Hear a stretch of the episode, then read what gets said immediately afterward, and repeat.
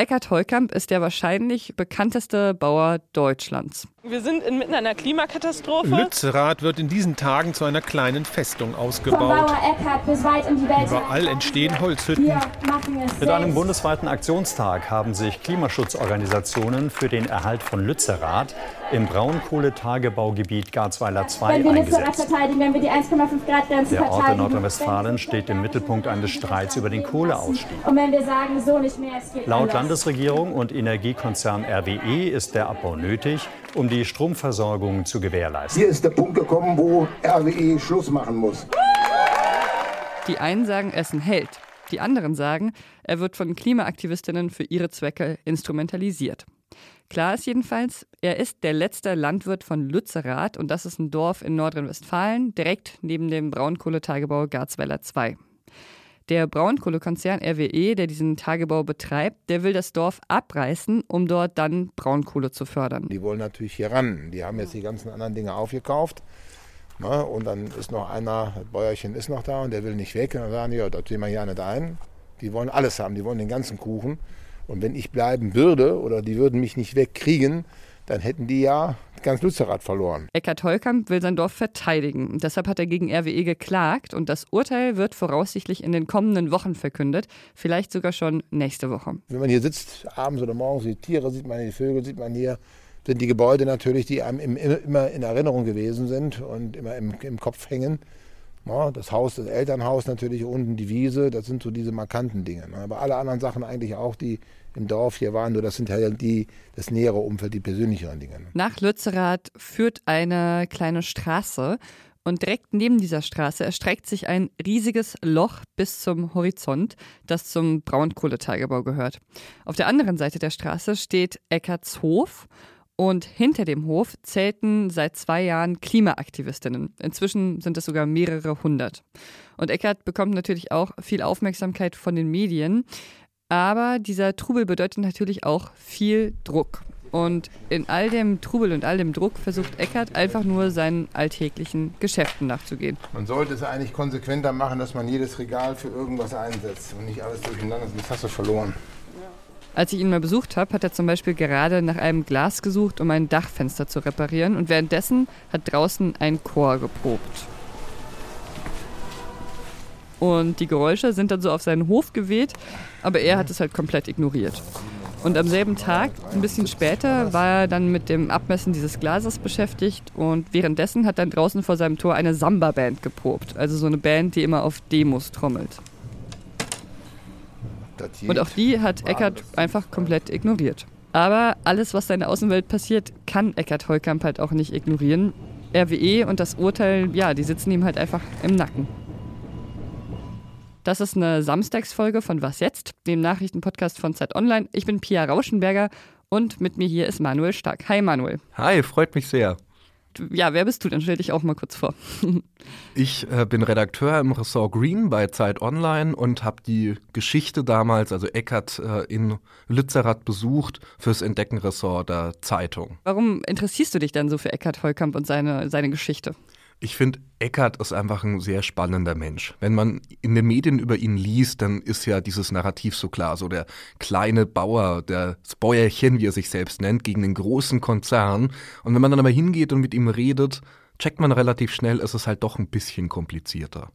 Ich glaube, was äh, mich interessiert hat und warum ich mehrmals da war und auch mit Eckert gesprochen habe, ist, wie sich da das persönliche Schicksal eines Menschen mit dem Schicksal unserer Gesellschaft eigentlich verknüpft.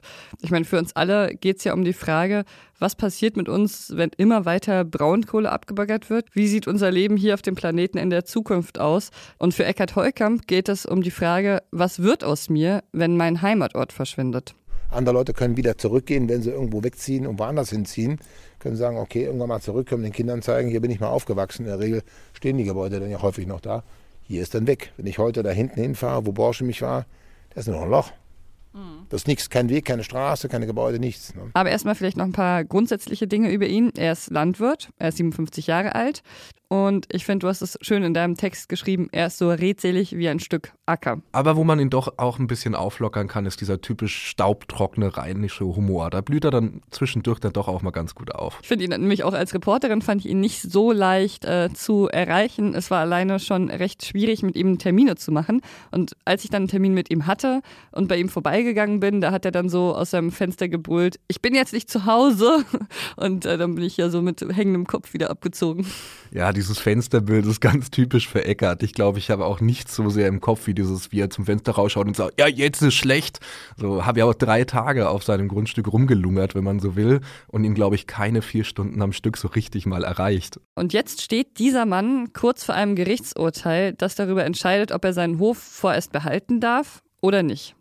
Man muss vielleicht noch dazu sagen, RWE hat Eckhard Holkam zuvor schon mehrere Angebote gemacht, die er bisher halt immer ausgeschlagen hat. Ja klar, also Eckert ist es wichtig, seine Existenz als Landwirt fortzuführen, wie er sagt. Ich kenne mich nicht gut genug aus mit Bodenbeschaffenheiten oder Architektur, um zu sagen, wie gut oder wenig gut waren die Höfe jetzt tatsächlich.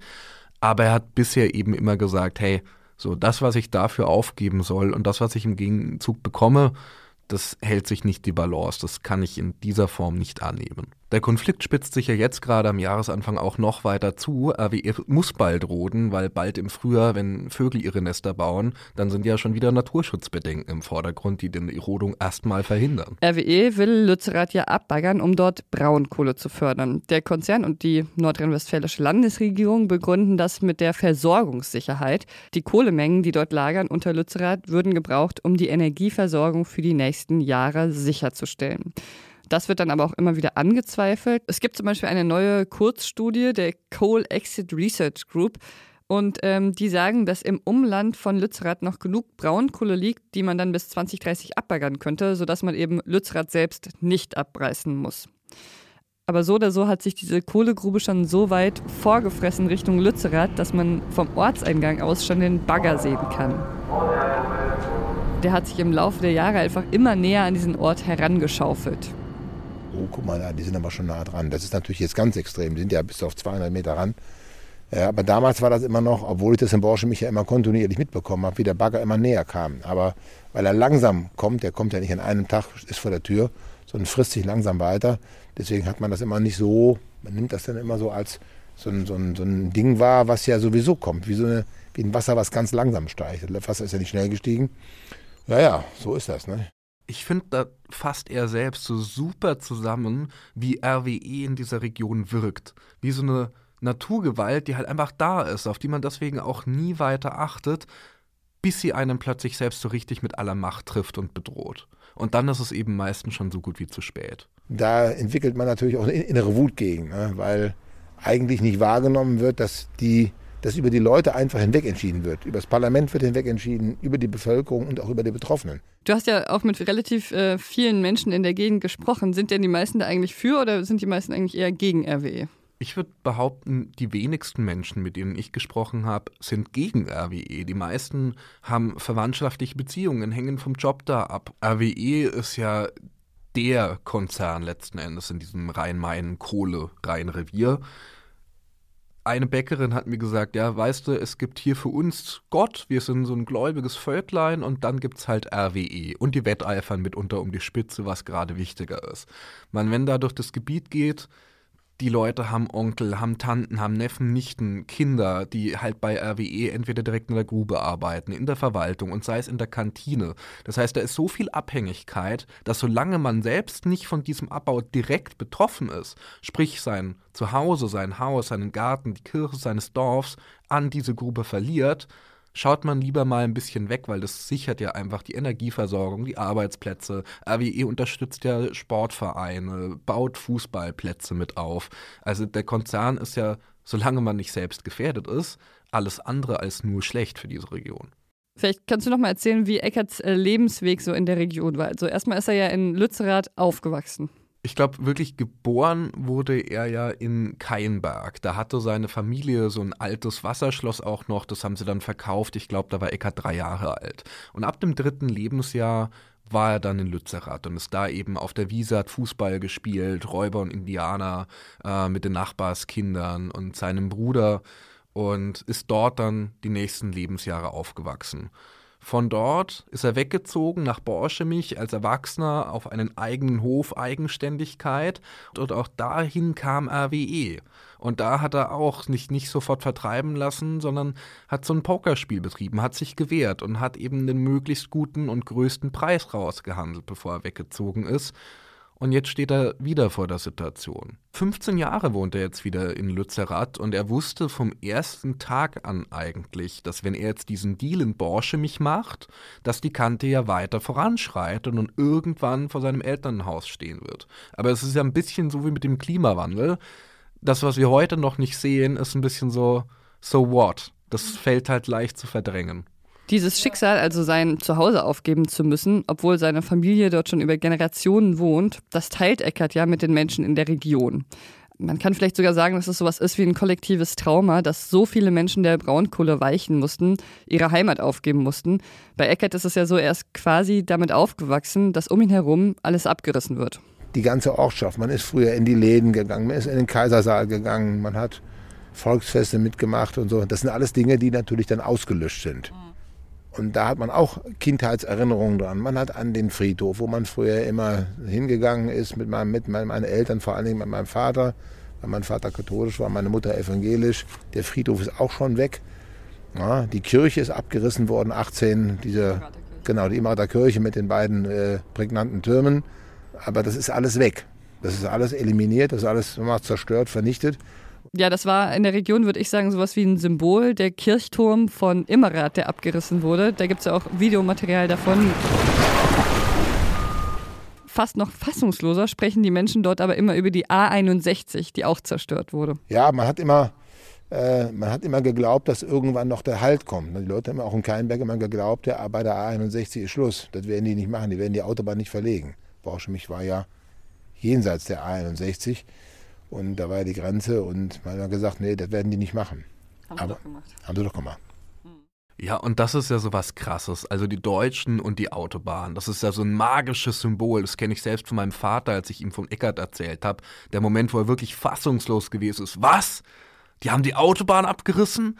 Also gerade aus so der älteren Generation, ab 50 vielleicht, ist die Autobahn ja schon noch so das Wohlstandssymbol, das Symbol für Beständigkeit.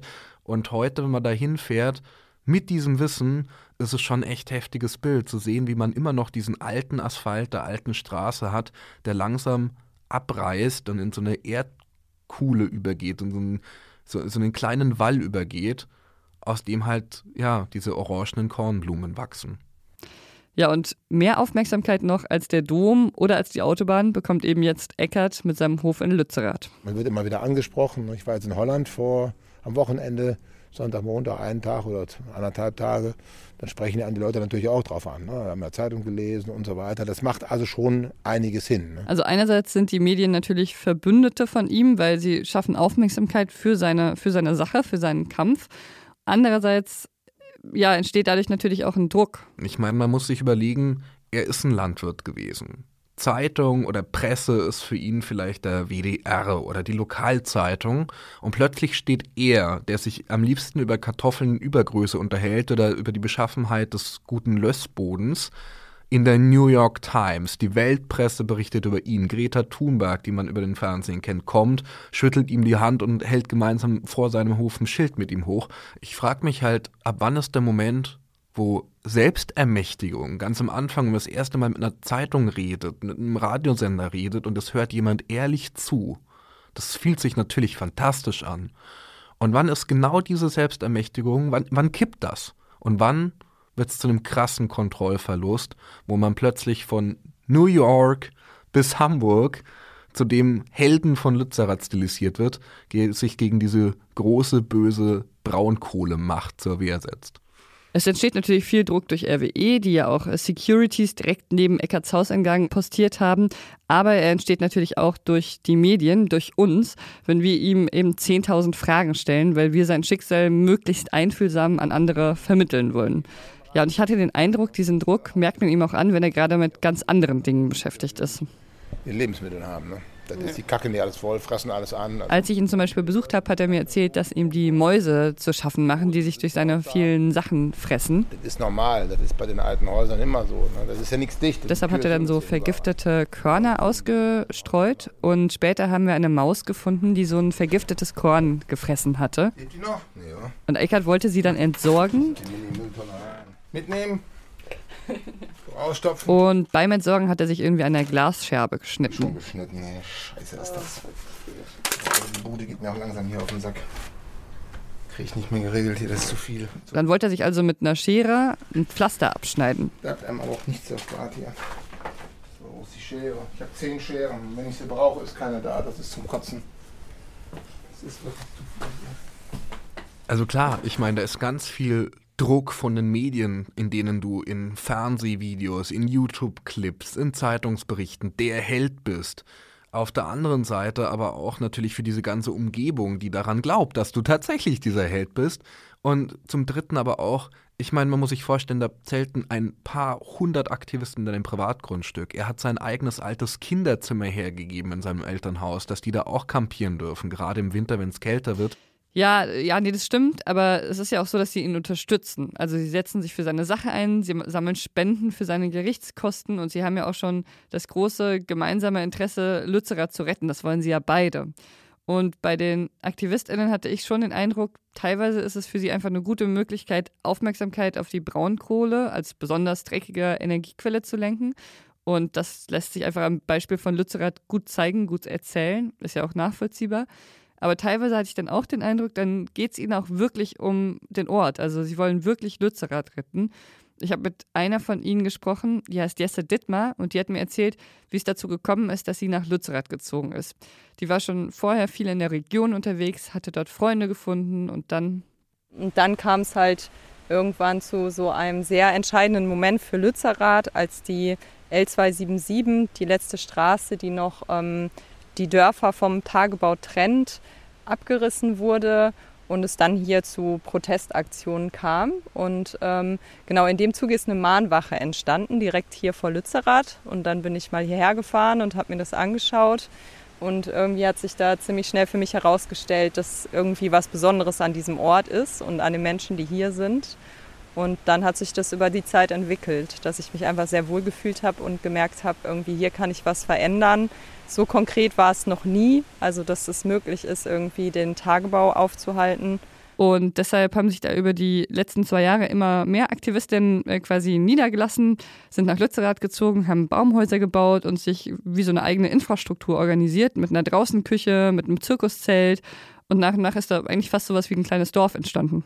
Und auch das ist ja was. Es ist ein kleines Dorf auf der Wiese von Eckart und es ist ein kleines Dorf, an dessen Häusern, sage ich jetzt mal, an diesen Baumhäusern, ja, Parolen wie Feuer und Flamme dem Patriarchat stehen. Und wenn man mit ein paar der Aktivisten redet, dann sagen die einem ja auch relativ ehrlich, ja, eigentlich ist Eckert so ein Symptom genau dessen, wogegen wir stehen. Ein alter, weißer Mann mit zu viel Geld und Besitz, der halt letzten Endes gegen RWE kämpft, um noch mehr zu behalten. Um den geht's nicht. Es geht um die Botschaft und hier kriegen wir halt den Resonanzraum, um diese Botschaft zu senden.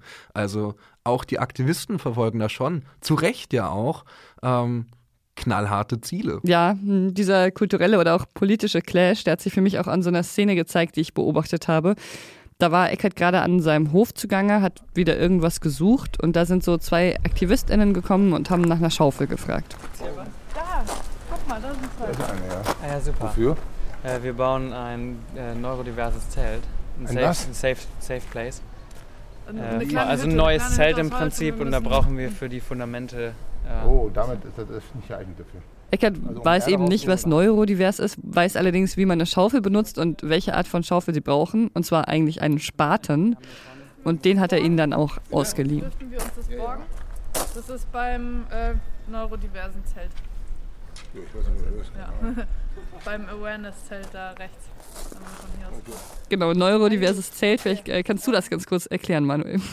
Ja, neurodiverses Zelt heißt einfach nur, es gibt ja ein neurodiverses Spektrum, also alles, das vom klassischen Nachdenken oder Funktionsweise des Hirns ein bisschen aus der ich sage jetzt mal, üblichen gesellschaftlichen Erwartungshaltung herausfällt.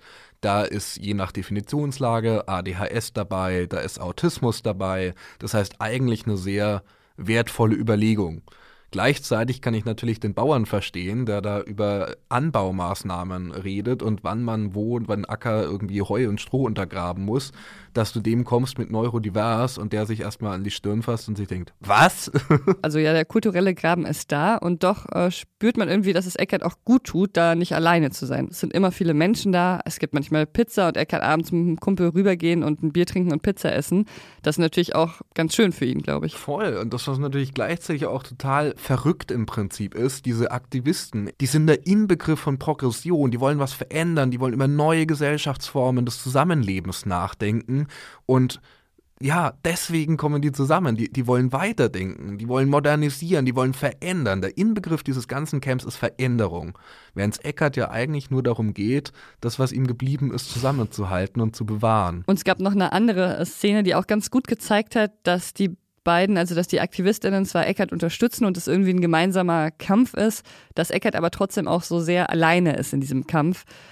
Das war Ende Oktober, da hatten die eine riesige Aktion organisiert. Da sind ganz viele Menschen gekommen, haben überall gezeltet, in der Scheune von Eckert geschlafen. Es gab kaum noch äh, Schlafplätze. Und es gab eine große Aktion in der Grube, da sind eine, einige Aktivistinnen hingegangen und andere standen so am Ortseingang von Lützerath. Da war eine Bühne aufgebaut, es gab Kohlsuppe zu essen und mittendrin stand Eckert und hat eben so geguckt, was passiert. Und der sah eben so aus, als ob er da so eher zufällig gelandet wäre, als ob er vielleicht in einem der umliegenden Dörfer wohnt und einfach mal so schauen wollte, was hier so los ist am Sonntagnachmittag. Und als er dann da so stand und geguckt hat, ähm, ist die Situation plötzlich äh, ein wenig eskaliert. Da haben plötzlich PolizistInnen einen Teil der Menge umzingelt und äh, anscheinend einen ähm, jungen Mann gesucht. Was soll das jetzt?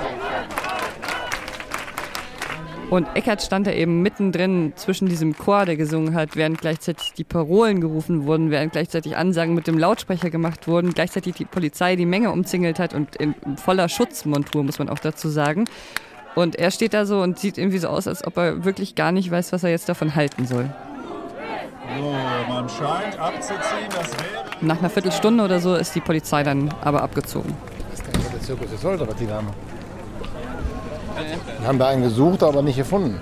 Ja, ich denke mal, Klimaaktivist bin ich sicherlich in der Konsequenz wie die anderen Personen wie Greta und Luisa Neugebauer bin ich in der Form nicht. Mir geht es auch da um das Klima, aber mir geht es vor allen Dingen natürlich um die Erhaltung des Betriebes und der Erhaltung des Dorfes. Das sind für mich die, die ersten Dinge. Also Eckert macht gemeinsame Sache mit den AktivistInnen. Sie unterstützen ihn, sie trinken auch mal zusammen Schnaps, aber er ist keiner von ihnen. Andererseits ohne sie wäre Eckert vielleicht schon lange nicht mehr da. Einerseits eben wegen der Medienaufmerksamkeit, weil es die ohne die AktivistInnen nie gegeben hätte. Andererseits natürlich auch, um dem Druck äh, von RWE standzuhalten. Deshalb bin ich mir nicht sicher, ob Eckert überhaupt noch da wäre, wenn es die AktivistInnen nicht geben würde. Und zugleich frage ich mich, wäre es vielleicht für ihn nicht auch besser, wenn es so gelaufen wäre und er hätte halt einen hoffentlich großen Betrag Finanzausgleich und könnte ein weitgehend normales Leben weiterführen, anstatt zwischen Fronten von Medieninteresse, Aktivisti, Hoffnungen und Chancen und Räumen, Hoffnungen der Bevölkerung, der Region, sondern doch auch ein bisschen zerrieben zu werden. Alle reden ja quasi über diese eine Frage, wird er es schaffen, sich gegen RWE durchzusetzen oder nicht? Diese Frage wird ja nicht nur damit beantwortet, wie das Urteil des Gerichts ausfällt, sondern die wird ja auch damit beantwortet werden, wie lange Eckert das durchhält. Also ob er nicht doch noch irgendwann sagt, ähm, ja, er verkauft jetzt doch an RWE, ähm, streicht wahrscheinlich relativ viel Geld an, das sie ihm wahrscheinlich anbieten werden. Wenn quasi nur die Gerichte über ihn entscheiden würden, dann wäre das eine Sache. Aber dadurch, dass er auch immer selber noch irgendwie mitentscheiden kann, ist es, glaube ich, auch noch eine zusätzliche Belastung. Ich habe ihn auch schon mal gefragt, ob er sich eigentlich vorstellen könnte, einfach das Geld zu nehmen, das er wie ihm anbietet und sich dann vielleicht ein Haus in Südfrankreich oder so zu kaufen. Klar, die Dinge gehen einem schon mal durch den Kopf, ne? weil man, weil diese Ungewissheit natürlich immer eine Rolle spielt. Man selber entscheidet ja nicht viel, man kann nur über die Klage entscheiden oder ob man sich vielleicht mit den mit den mit RWE dann doch noch einigt. Ansonsten haben das andere in der Hand, was im Endeffekt entschieden wird. Und das ist immer diese Ungewissheit auch. Ne? Was kommt am Endeffekt dabei raus? Oder ist man nachher, stehst du dann nachher in Anführungsstrichen mit runtergelassenen Hosen da? Ähm, aber auch wenn das in die, in die Hose gehen sollte, am Ende hat man ja nun was bewirkt. Man hat die Aufmerksamkeit auf diese Braunkohlezerstörung, der gegen die Dörfer gerichtet ist, gegen, nicht nur gegen Lützerath, sondern auch gegen die anderen Dörfer. Ich denke mal, auf jeden Fall hat es, wenn man, auch wenn man verlieren sollte, hat es auf jeden Fall für die Umweltbewegung was gebracht. Eigentlich will man ja nicht weg, eigentlich will man ja bleiben. Ne? Und äh, nur, es ist, wie gesagt, es ist nicht einfach gegen anzustehen können. Und diese, dieses, die Motivation kommt aus der Inner, aus, aus, von innen heraus, weil man, man will das vielleicht auch nicht wahrhaben. Ne? Dass man im Endeffekt vielleicht dann vielleicht irgendwann gehen muss. Äh, und man will das nicht, man will sich dem widersetzen. Ich glaube, er ist da irgendwie mehr und mehr reingeraten, hatte weniger und weniger Chance, sich rauszuziehen und doch noch den Deal zu machen. Und jetzt ist er wie so ein Bauer im Schach. So, die Bauern im Schach können auch nur eine Bewegung, immer den nächsten Schritt vorwärts. Stimmt. Ein anderer Grund, dass er nicht weggehen will, ist aber, glaube ich, schon, dass er echt auch die Nase voll hat von RWE und so deren äh, Vorgehensweise. Also, dass er wirklich keine Lust mehr darauf hat, ganz ehrlich, sich einfach sein Leben von RWE diktieren zu lassen. Und wir, wenn sie nicht gehen, werden wir sie enteignen und so weiter, äh, weil die natürlich wissen, wie die Gesetze abgefasst sind. Das weiß auch die Politik. Ne? Und da gibt es einen gewissen Trotz auch so, oder? gibt einen gewissen Trotz, wo, wo man dann äh, der Meinung ist, okay, dann wollen wir mal gucken, wie es da ausgeht. Äh, und dann wollen wir das Ding mal ans Laufen bringen. Nur mal, ist natürlich auch sehr viel Aufwand. Ne? Man, zeitlicher Aufwand, wirtschaftlicher Aufwand. RWE, das weiß ich aus anderen Recherchen in der Region, geht natürlich in die Vereine rein, geht zu den einzelnen Menschen rein, geht also überall dahin, wo sie wirklich konkret sagen können, hey, du hast doch gerade wirklich was davon, uns zu verkaufen. Und RWE, muss man sagen, macht das auch sehr geschickt. Sie suchen sich ja immer Leute, sie nehmen jeden Einzelnen weg. Dann, wenn die Ersten gehen, ah, er hat ja alle keine Zweck und so jetzt, wird dann immer so argumentiert, das war in Borsche mich so, das war hier so. Jetzt kommt ja erstmal äh, das Urteil. Ähm, was kommt denn da auf Ecker zu? das Urteil ist ja erstmal diese vorzeitige Besitzeinweisung. Was bedeutet, RWE darf mit dem Grund verfahren, als wäre es das Eigentum von RWE. Das ist es noch nicht. Also dieser Finanzwert bleibt ja weiter bei Eckert zugewiesen. Das Problem, das damit einhergeht, wie bemisst du den Finanzwert eines Grundstücks, das gerade weggebaggert wird? Das heißt aber auch, ab dem Moment, wo RWE die Besitzeinweisung bekommt, dürfen die Roden, dürfen das Haus abreißen, dürfen wegbaggern. Und was macht Eckert da. Er hat ja, wie er selbst sagt, keinen Plan B. Er hat ja im Moment noch kein anderes Grundstück und kein Haus. Und das wird schon nochmal hart. Mhm. Ich habe ja mit Eckerts Anwältin gesprochen, die ist relativ bekannt, Roda Verheyen, und, und die ist vor allem bekannt, äh, weil sie die Bundesregierung wegen ihrer Klimapolitik vor das Bundesverfassungsgericht gebracht hat und gewonnen hat. Und jetzt vertritt sie also Eckert und sagt eben, dass sie glaubt, dass sie hier auch gewinnen kann. Sie hat mir das so erklärt, eine Enteignung ist eigentlich nur zulässig, wenn es dem Wohl der Allgemeinheit dient.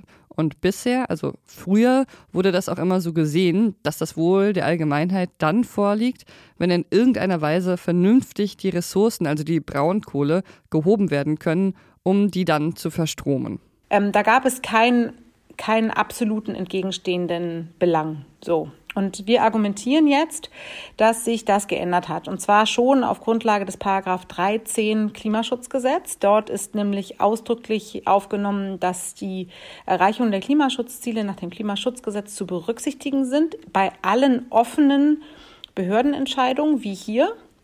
Ähm, das bedeutet aus meiner Sicht, dass die Behörde sich hätte überzeugen müssen, dass die bundesklimaschutzgesetzlich angeordneten Sektorziele einhaltbar sind, und zwar jetzt und in den nächsten Jahren, auch wenn dort die Kohle gefördert wird. Du hast ja auch mit RWE gesprochen. Was sagen die denn dazu? Ja, die äußern sich erstmal nicht weiter, außer zu sagen, wir warten jetzt erstmal die Gerichtsentscheidung ab. Was ja auch nachvollziehbar ist. Ich meine, die Frage ist ja immer, auch wenn ich die Argumentation der Anwaltschaft verstehe, ab wann ist das Klima gefährdet oder auf der anderen Seite, ab wann ist die Energieversorgung gefährdet. Es gibt für beide Seiten gute Gründe, die Gerichtsentscheidung in die eine oder andere Richtung zu fällen. Also sagt man jetzt, komm, also dieser eine Hof, der wird den Klimawandel nicht entscheiden und dafür können wir jetzt die Kraftwerke um x Jahre länger betreiben oder auch x Monate. Oder sage ich, nee, ähm, es ist tatsächlich genau dieser eine Hof und wir müssen jetzt auch Signalwirkung möglicherweise senden, dass Klimaschutz wichtig ist, weil damit auch Generationengerechtigkeit verknüpft wird. Mhm. Selbst wenn Eckart diese Klage gewinnt, bleibt das Eignungsverfahren ja im Verfahren. Das heißt, er ist dann noch nicht safe mit seinem Grundstück, sondern hat diese vorzeitigen Verlust seines Grund und Bodens abgewendet. Noch nicht, dass er überhaupt nicht enteignet wird. Trotzdem kann man wahrscheinlich sagen, dass er schon jetzt gemeinsam eben auch mit den AktivistInnen viel erreicht hat. Es ist ja so, dass im Koalitionsvertrag die anderen Dörfer hinter Lützerath, also zum Beispiel Keinenberg, zumindest äh, gerettet wurden. Und es gab eben super viel Medienaufmerksamkeit und das schafft natürlich auch Aufmerksamkeit für das größere Problem, das über Eckarts persönliches Schicksal hinausgeht. Insofern ist Eckart bestimmt nicht umsonst der berühmteste Bauer Deutschlands. Vielleicht so ein bisschen ein Held, wo echtes Heldentum braucht es ja auch, dass man einen Teil oder etwas von sich selbst opfert für das größere Wohl, so in der ganz klassischen Mythologie. Mhm. Insofern vielleicht ein Held wider Willen. Ja, ein Held wider Willen, dessen Dorf im Koalitionsvertrag steht, was vielleicht auch nochmal die Tragik zeigt. Da steht nämlich, über Lützerath entscheiden die Gerichte. Also ob Eckert bleiben darf und Lützerath vorerst gerettet wird, das entscheidet ganz konkret das Oberverwaltungsgericht in Münster und das schon in den kommenden Wochen. Ja, und das war's mit Was jetzt an diesem Samstag. Am Montag hören Sie uns dann wieder in normaler Länge. Ich will jetzt aber nochmal Danke dir sagen, Manuel. Es hat Spaß gemacht. Vielen Dank. Vielen Dank dir, Pia. Es war großartig. Und ob Sie die Folge mochten oder nicht und warum, das können Sie uns gerne schreiben an wasjetzt.zeit.de. Ich bin Pia Rauschenberger. Machen Sie es gut.